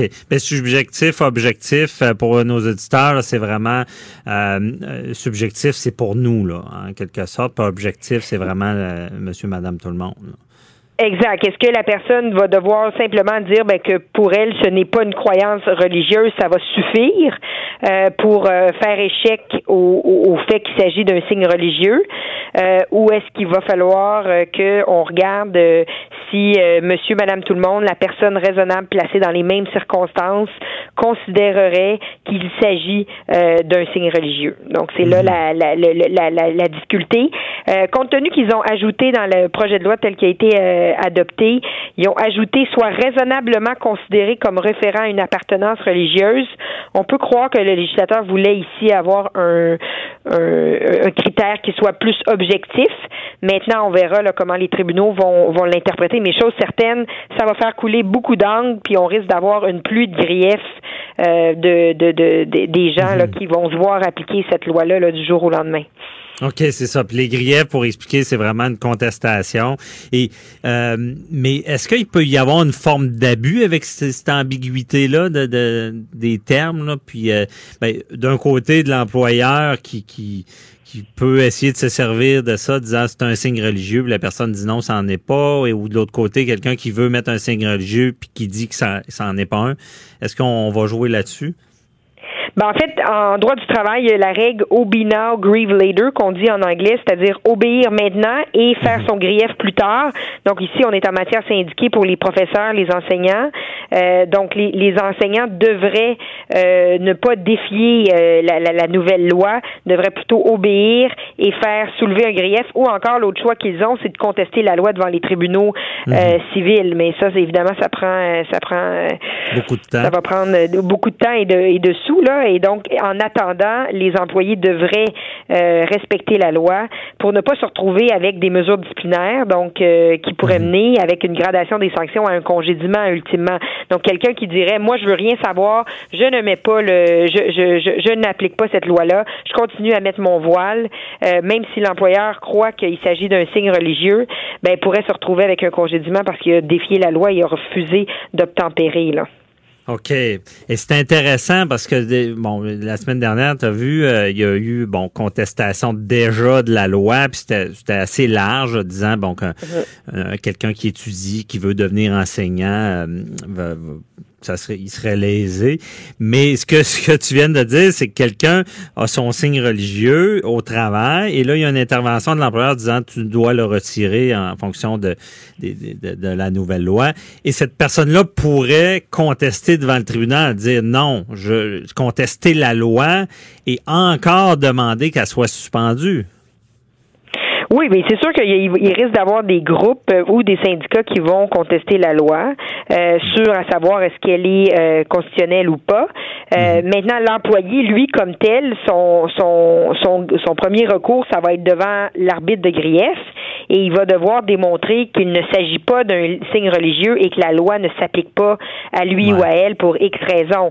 Euh, maintenant, donc, peut-être qu'il va pouvoir alléguer qu'il n'est pas une personne visée par la loi, euh, dire qu'il ne porte pas un signe religieux, que c'est plutôt un, euh, un signe de mode, par exemple. Mhm. donc, c'est là qu'il va y avoir beaucoup de débats. Mais chose certaine, l'employé qui décide de qui n'est pas d'accord avec la loi devrait tout de même obtempérer et respecter la loi en attendant que les tribunaux tranchent, que ce soit sur la légalité de la loi ou encore euh, sur euh, à savoir si oui ou non la loi s'applique à lui ou à elle dans son milieu de travail. Euh, autrement, l'employé peut se retrouver avec des mesures disciplinaires pouvant aller au congédiement. Là. Ben c'est ça, la, règle, c'est d'obéir. Mais euh, Marianne, avec ton expérience, là, on est dans l'analyse. Est-ce que tu crois, vu, tu sais, c'est toujours complexe parler de religion. C'est toujours, excusez l'expression, un sujet chaud. que ce soit l'employeur, des fois on est mal à l'aise, on veut pas. Est-ce que tu penses qu'il va y avoir une forme de tolérance, disant bon, on veut pas trop intervenir? Malgré la loi? En fait, euh, ils, en fait, dans la loi, ils ont chargé euh, les gestionnaires, les cadres d'appliquer la loi, et donc, euh, veut, veut pas, ils vont s'exposer eux-mêmes à des à des à des mesures s'ils ne la respectent pas. Donc, mhm. euh, pour l'instant, je pense que les employeurs ne prendront pas de chance. Et à partir du moment qu'ils estiment qu'ils font face à un vêtement, symbole, bijou, parure, accessoire, euh, avec une conviction religieuse et qui est considéré comme référent à une appartenance religieuse, ils prendront pas de risque et ils vont demander à la personne de le retirer. Euh, et là, ce sera à la personne de faire valoir qu'il ne s'agit pas ici d'un signe religieux ou que la loi s'applique pas à elle ou à lui. Là. Mhm. Donc, euh, on peut s'attendre effectivement que ça va mener à plusieurs, euh, plusieurs euh, griefs devant les tribunaux. les arbitres de grief, évidemment, vont se retrouver avec la patate chose de décider qu'est-ce qui est une, un signe religieux versus c'est quoi un signe culturel, et donc d'aller analyser dans les, les, les, les, convictions religieuses des autres religions du monde entier, à savoir si oui ou non on tombe sous l'égide de la définition qui est, qui est posée par la loi. Donc, vous vous imaginez le, la, la, difficulté du travail qui qui s'amène pour les aveux de grief dans ce domaine-là. Ben oui. Puis, euh, Marianne, euh, nous, en droit, on pense toujours solution. Est-ce que ça pourrait être une solution? Bon, on, là, je n'ai pas d'organisme de, ou d'employeur bon, qui, euh, en tête vraiment, mais d'arriver avec une sorte de politique interne. Tu sais, de dire, OK, il y a la loi qui donne les grandes lignes, mais voici, nous, mettons, la police de Saint-Jérôme, pour nous, c'est ça un signe religieux, donc, et mettre des règles un peu plus précises. C'est une excellente question. Euh, par contre, l'employeur qui fait ça s'expose à avoir un grief qui fait déclarer sa politique invalide. Ah. Et là, ici, on a une loi qui est très claire. Donc, un employeur avec des employés syndiqués qui sont visés par la loi 21 n'a aucun intérêt, selon moi, en tout cas, à aller faire ça quand la loi est très claire, interdit le port de signes religieux euh, à certaines personnes. Il est d'autant mieux de se référer à la loi puis dire, ben, c'est le gouvernement, c'est le, c'est, c'est le législateur qui en a décidé euh, comme cela. Voici ce qui s'applique. Je n'ai aucun choix. J'ai les mains liées. Je pense pas que les employeurs ont intérêt à revenir rédiger à nouveau le contenu de la loi ils risquent juste de s'exposer à des invalidités et à se retrouver avec euh, leur, leur texte de politique invalidé et que là, ils se retrouvent encore avec le texte de loi. Donc, je pense pas qu'il y a un avantage pour les employeurs dans ce contexte-là. Habituellement, les employeurs vont faire des politiques pour régir leur établissement lorsque la loi n'est pas claire sur un sujet. Euh, on a parlé la dernière fois de l'apparence au travail. Euh, il n'y a pas de loi claire sur l'apparence au travail, c'est plutôt la jurisprudence qui le prévoit. Donc, c'est bien des fois de le prévoir. Même chose pour l'obligation d'accommodement. Un employeur peut vouloir prévoir le processus interne lorsqu'on veut un accommodement. Ben ça, ça vaut la peine de le mettre dans une politique. Mais quand c'est écrit noir sur blanc dans une loi, l'employeur est aussi bien de s'en remettre à la loi, tant qu'à moi. OK. Et là, je suis je vais un peu plus loin. Si on, il y a une convention collective, une nouvelle convention collective, puis renégocier avec ce genre de barème-là, est-ce que c'est plus fort ou euh, c'est attaquable quand même? En fait, la, la loi prévoit clairement que toute disposition d'une convention collective qui va à l'encontre de cette loi-là est nulle si elle est ah. contraire. Donc encore là, l'employeur s'expose à faire déclarer nulle si elle n'est pas totalement conforme, puis on sait que des fois ça joue dans des petits euh, détails de rédaction. Si elle n'est pas mhm. complètement conforme à la loi, ben là l'employeur s'expose à avoir un litige en arbitrage de grief pour faire déclarer la clause nulle. Euh, c'est mhm. pas le genre de débat que les employeurs ont aiment passer du temps euh, et, mettre des ressources euh, et dépenser de l'argent euh, quand ils peuvent simplement s'en remettre à la loi. OK. Et excusez, je veux défendre les mythes, le signe apparent, c'est pas la croix dans le cou en dessous de son gilet, là. Ben en fait, euh, à partir du moment que il n'y a pas de, de, définition comme ça dans, dans la loi, mais à partir mhm. du moment que euh, la personne peut le, le, voir, je pense que la personne va s'exposer à se faire euh, à, se faire demander de le retirer. Donc c'est sûr que s'il n'est pas s'il est caché tu sous, sous, sous le pantalon, je pense pas qu'il y, y, aura pas de problématique en dessous de la chemise. Maintenant, si on peut le voir lorsque la personne bouge, on voit par exemple le crucifix dans le cou, on peut s'attendre à ce que l'employeur intervienne et demande qu'on retire le signe religieux. Et si l'employé souhaite contester, il va pouvoir le faire, mais il va devoir d'abord obéir euh, à la demande de son employeur. OK. Puis on peut même dire un tatou aussi, ça sera un peu la même règle. Quelqu'un qui a un tatou qui a une forme religieuse, ben là, il pourrait dire que c'est de la mode euh, mais euh, encore une fois, si on le voit pas, on n'en parle pas. Exact. Mais en même temps, euh, moi, je vois pas de problème au fait que, parce qu'un tatou pourrait être vu comme un symbole, surtout si c'est un symbole religieux mhm. euh, qui est sur le tatou, où effectivement, on peut euh, tomber sous l'égide de la loi et se retrouver avec l'employeur qui nous demande de le couvrir en tout temps de façon à ce qu'on le voit pas. Ah, Le problème avec le tatou, c'est qu'on peut pas juste l'enlever comme un vêtement. Là. ouais, c'est ça, on peut pas l'enlever. C'est là la problématique. Alors à ce moment-là, l'employeur devrait demander qu'il soit couvert en tout temps et qu'on prenne mhm. les mesures pour être sûr que personne ne puisse le voir. Ouais, s'il l'a sa main, c'est problématique. Bon, euh, déjà, on n'est même pas encore dans les vraies constatations. On, analyse tout ça, mais il est certain qu'il y aura des débats là-dessus. Euh, Marianne, Maître Marianne Polamondon, euh, reste là. On va répondre à des questions du public dans quelques instants. Parfait, Toujours là pour donner le bon verdict. De 9 à 11.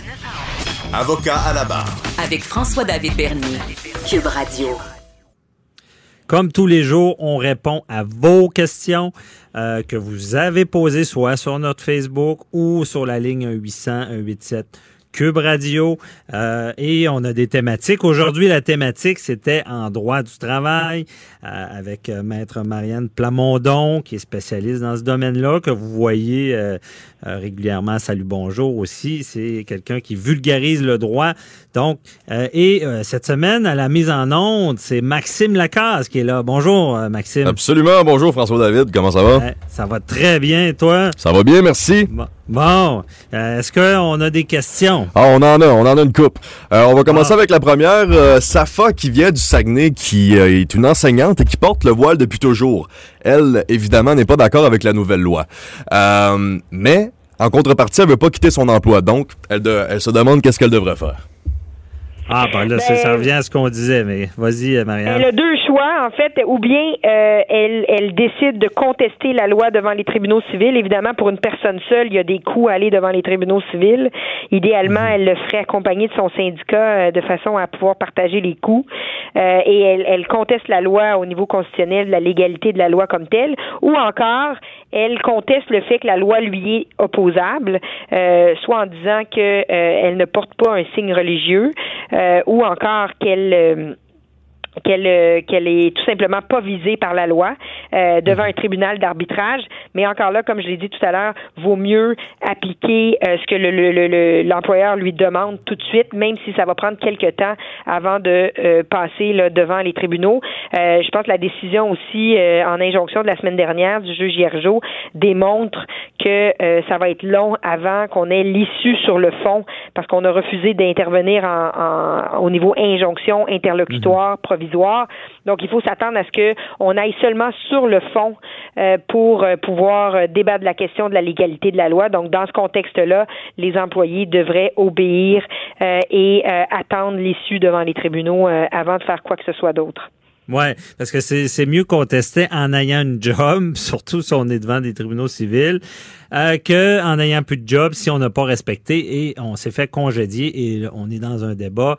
Comprends bien ça, Marianne, mais euh, euh, ça, ça m'amène à une autre question. Est-ce que euh, un employeur peut pas faire de représailles là, pour quelqu'un qui conteste? Là? Non, pas du tout. Évidemment, euh, si on parle euh, d'un employé euh, non syndiqué, à ce moment-là, effectivement, il n'y aurait pas de, de, de représailles possibles parce que la personne décide de contester.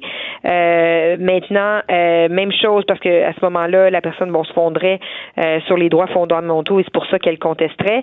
Par ailleurs, si on est en matière d'arbitrage de grief également, il peut pas y avoir de représailles, mais en même temps, c'est long contester devant les tribunaux. On n'a pas une date d'audience la semaine après, Donc, dans un contexte comme celui-là, l'employé se retrouve quand même à respecter euh, l'obligation euh, de la loi entre-temps. Et donc, pour certaines personnes où, on parle vraiment d'une, d'une croyance religieuse profonde, ça peut être très difficile pour la personne de se présenter au travail du jour au lendemain sans son voile quand ça fait 20 ans qu'elle le fait. Là. Mm-hmm. Puis euh, il peut pas avoir des formes non plus de congédiement déguisé. Là. Ça, on serait là-dedans, à ah, conteste, puis on trouve une autre défaite pour la, renvoyer. Ben, en fait, encore là, ben là, évidemment, l'employeur devrait avoir aura le fardeau s'il décide d'agir comme ça, puis qu'on conteste le congédiement, aura le fardeau à ce moment-là de, de démontrer que c'était pour une autre cause juste pourquoi on l'a congédié. Euh, maintenant, si la personne décide de ne pas obéir à la loi, ben l'employeur n'aura pas d'autre choix, là, parce que si la personne on lui dit, ben, regardez, je comprends que tu, tu, tu dis que c'est pas un signe religieux, que la loi s'applique pas à toi, mais aujourd'hui, moi, j'ai une loi à faire appliquer, puis la loi dit ça, faut que tu faut que tu l'appliques. Mhm. Et euh, si la personne se fait donner un avis, deux avis, trois avis, une, une suspension, puis qu'elle n'obtempère pas, l'employeur n'a pas le choix de mettre fin au lien d'emploi. Et ça va être difficile pour l'employé après de contester son congédiement quand on lui a demandé d'obéir, disant ben on va voir l'issue devant les tribunaux de la légalité de la loi ou de l'applicabilité de la loi euh, à vous euh, plus mhm. tard. OK. Bien expliqué. Euh, Max, est-ce qu'on a une autre question? Ben oui, absolument. On se dirige dans le nord du Québec, François, pour celle-ci. Paul de Havre-Saint-Pierre se demande, une fois qu'elle veut un grief auprès de son syndicat, dans son emploi. Est-ce qu'il peut tout de même continuer à porter ses signes religieux ou il doit immédiatement les retirer? Ben, un, peu, un peu comme on disait, euh, vaut mieux euh, les vaut mieux les retirer. Autrement, l'employé s'expose à des mesures disciplinaires et à la terminaison de son emploi. Euh, si la personne veut garder son emploi, vaut mhm. mieux obéir et voir l'issue devant les tribunaux de la contestation sur le fond on, avait bien expliqué cette question-là. Parfait. Je pense que c'est très. Euh, on a bien compris le message. Obtempérer, vous verrez après. Euh, c'est un peu quand on a une comme quand on a une contravention. C'est pas le temps de débattre quand on a une contravention. C'est après devant les tribunaux, au besoin. Euh, donc, Maxime, une autre question? on, a avec tu des questions? Ça. Go, on a le temps pour une Pascal Simon de Montréal. il se demande s'il peut demander à son employeur un, un accommodement religieux en vertu de la Charte québécoise? Okay. Ben, l'accommodement religieux, habituellement, c'est ce qui était applicable. Donc ça, avant l'entrée en vigueur de la loi sur la laïcité, l'employé pouvait demander un accommodement et dire euh, que même si l'employeur souhaitait euh, pas qu'il porte, un, par exemple, le voile ou quoi que ce soit, pouvait faire valoir euh, qu'il ça faisait partie de ses convictions religieuses et que donc il avait droit à un accommodement. Or, la loi sur la laïcité dit clairement que l'accommodement n'est plus possible d'aucune façon. Si on ah. parle d'un signe religieux, c'est interdit interdit et il n'y a plus d'accommodement. Donc, les employés ne pourront pas utiliser les procédures, les processus en milieu de travail en matière d'accommodement pour faire valoir qu'ils ont droit de continuer à porter leur signe religieux comme c'était dans le temps, dans le passé. Donc, toute la jurisprudence aussi sur l'accommodement ne trouvera plus application en lien avec la loi 21. Puis on le rappelle, pour ce qui est des, du travail avec des positions d'autorité, et Marianne, dans d'autres domaines, c'est encore en vigueur. Là, je sais plus si cette dame-là était en position. Ben, oui, je crois que oui. Mais dans d'autres domaines, je veux dire, il peut y avoir ce genre d'accommodement-là. Mais dans le fond, il n'y a pas d'accommodement parce que c'est permis. Il n'y a pas d'accommodement, c'est interdit pour les gens qui sont visés par la loi. Les gens visés par la loi, ben, ils sont à l'annexe 2 de la nouvelle loi et c'est limité à certaines personnes qui sont des représentants de l'État. Mais c'est quand même euh, très limité, là. Mhm. Donc, il faut aller vérifier d'abord si oui ou non la loi s'applique à nous avant de déterminer si oui ou non l'accommodement s'applique. Si la loi ne trouve pas application à la personne, elle a toujours droit à son obligation d'accommodement en vertu de la charte. OK, c'est ça. Donc, on, on, vérifie si on est visé avant justement d'être dans ce genre de processus-là. Euh, merci beaucoup, euh, Marianne Plamondon, pour toutes euh, ces, réponses et nous avons éclairé sur un sujet qui est assez euh, compliqué et qui sera d'actualité dans les prochains mois et années. On, on, se reparle pour un autre dossier. Merci beaucoup. bonne journée. Bonne journée. Au revoir. Bye bye. Restez là, on parle des crimes de la mode, oui, avec Jean Héroldi. L'été, qu'est-ce qu'il ne faut pas faire avec la mode? À tout de suite. Avocat à la barre. Avec François-David Bernier. Des avocats qui jugent l'actualité tous les matins. Le code vestimentaire au travail durant l'été fait des malheureux. C'est un article que Sébastien Parent a écrit dans le journal de Montréal. Euh, la, façon de s'habiller l'été, elle change. Oui, il fait chaud. Euh, mais il disait d'entrée de jeu, si marcher pieds nus, sans costume, vêtu seulement d'un vieux jean est une tenue rêvée dans cette chanson évoquant la mode de vie sur la plage à Saint-Tropez. Euh, il y a de fortes chances que votre employeur voit d'un autre œil une telle allure au sein de son entreprise. Et ça nous donnait l'idée de savoir un peu qu'est-ce qui se fait, qu'est-ce qui se fait pas l'été au travail avec l'habillement, les crimes de la mode. Et je suis avec Jean Héroldi que tout le monde connaît. Euh, c'est lui même sur le tapis rouge qui donnait les contraventions de la mode. Donc, on avait besoin de son expertise, savoir l'été, qu'est-ce qui se fait, qu'est-ce qui se fait pas. Bonjour, Jean. Ça va bien? Ça va très bien. Merci d'être euh, avec nous. Ça me fait plaisir. Euh, et comment t'es habillé aujourd'hui? Non? Est-ce qu'on... pas savoir. Est-ce que tu es en mode vacances? Écoute, c'est toujours facile d'être en mode vacances. Des fois, il faut faire attention justement pour pas euh, laisser trop aller, hein, parce que hmm. c'est vrai, qu'il fait chaud, mais euh, des fois il y a des vêtements qui ont un petit peu plus de classe, qui sont pas plus chauds que d'autres, qui sont euh, qui. En, fait, de faire attention au laisser trop aller. Je pense qu'il faut ah. laisser aller un peu, mais tu parlais tantôt des gougounes, des, des des fois des tongs, des sandales, tu sais. Hmm. Déjà, si on a une pédicure, puis là je parle autant les gars que les filles, si on a des orteils qu'on peut montrer au monde, déjà c'est pas pire. Mais des fois, la corne au niveau des talons et tout ce qui va avec, des fois, c'est ça qu'il faut faire. En tout cas, au niveau des pieds, faire un petit peu plus attention. Parce que ça se remarque, ça. Des fois, je pense qu'il y a certains gars qui ont. Ben, je veux pas être sexiste, là, mais des fois. Ben, moi, j'avais une tendance à penser que ça se remarque pas, mais ça se remarque. Ben, ça se remarque effectivement. Puis euh, en plus, on les met, on les met de l'avant. Fait que c'est sûr que c'est comme si euh, une fille a une jupe qui est très très courte puis euh, qu'elle peut pas se permettre d'avoir une jupe qui est si courte, ben c'est sûr que ça attire l'attention là. là. Mhm. C'est comme euh, dans les vies de tous les jours, il faut décider où on veut que les gens nous regardent. Ah, OK. Bien dit, ça. Et donc, c'est quoi la limite? Moi, je fais beaucoup de stations estivales là, de, avec mes filles de glissade d'eau et tout ça. Là, et je te jure que des fois, là, je pense que je donne une petite quête parce que j'aurais fait ça depuis le mois de mai. tu aurais fait de l'argent, dans le fond, euh, avec des étiquettes. ah oui, c'est ça, sur les plans d'eau aussi. Même en Europe, ils sont obligés, euh, le speedo, c'est pas le cas ici, je pense. Non, ils sont obligés de porter des, des, des speedos. Euh, et c'est ça, donc, au travail, c'est qu'est-ce qui... Jusqu'où tu penses qu'on peut aller dans, dans le relax? Ben moi je pense que oui, le jean ça peut être permis quand on veut relaxer, mais c'est pas une question d'été, c'est plus une question d'un look un peu un peu comme le casual Friday là. Euh, mais tu sais, quand on parle de jeans, c'est pour ça que souvent dans les bureaux, c'est pas autorisé parce que à partir du moment où on autorise le jeans, là, on embarque là, dans toutes les sortes de jeans, là, allant aux jeans qui a l'air qui a, qui a l'air avoir été mangé par les ours tellement il y a des trous dedans. Euh, donc, c'est pour ça qu'il faut toujours essayer de garder un petit peu plus classique et là, les gens peuvent se laisser aller un peu plus. Mais tu sais, je pense toujours au niveau du décolleté aussi. Euh, tu sais, porter un chandail pour une femme décolletée quand elle est debout puis quand elle est penchée, c'est pas la même affaire, mais ça vaut la peine peut-être de faire l'exercice avant de partir. Ouais, la même affaire pour la longueur de jupe. Parce qu'il y a des jupes Mhm. qui sont plus longues, qu'un coup assis remonte beaucoup, et d'autres qui sont plus courtes puis qui restent là. Donc, il faut faire le test de la jambe croisée devant le miroir. Ce que tu vois, c'est ce que tu montes. Faut valider avant. Et Oui. euh, mettons au travail, là, je sais pas, rencontrer un client, ça se fait-tu, euh, on disait en gogoune pas en short, est-ce que ça se fait?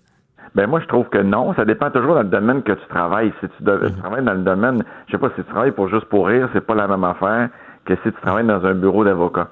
Tu sais, ça Ouais. dépend beaucoup. euh, c'est quoi la compagnie que tu représentes?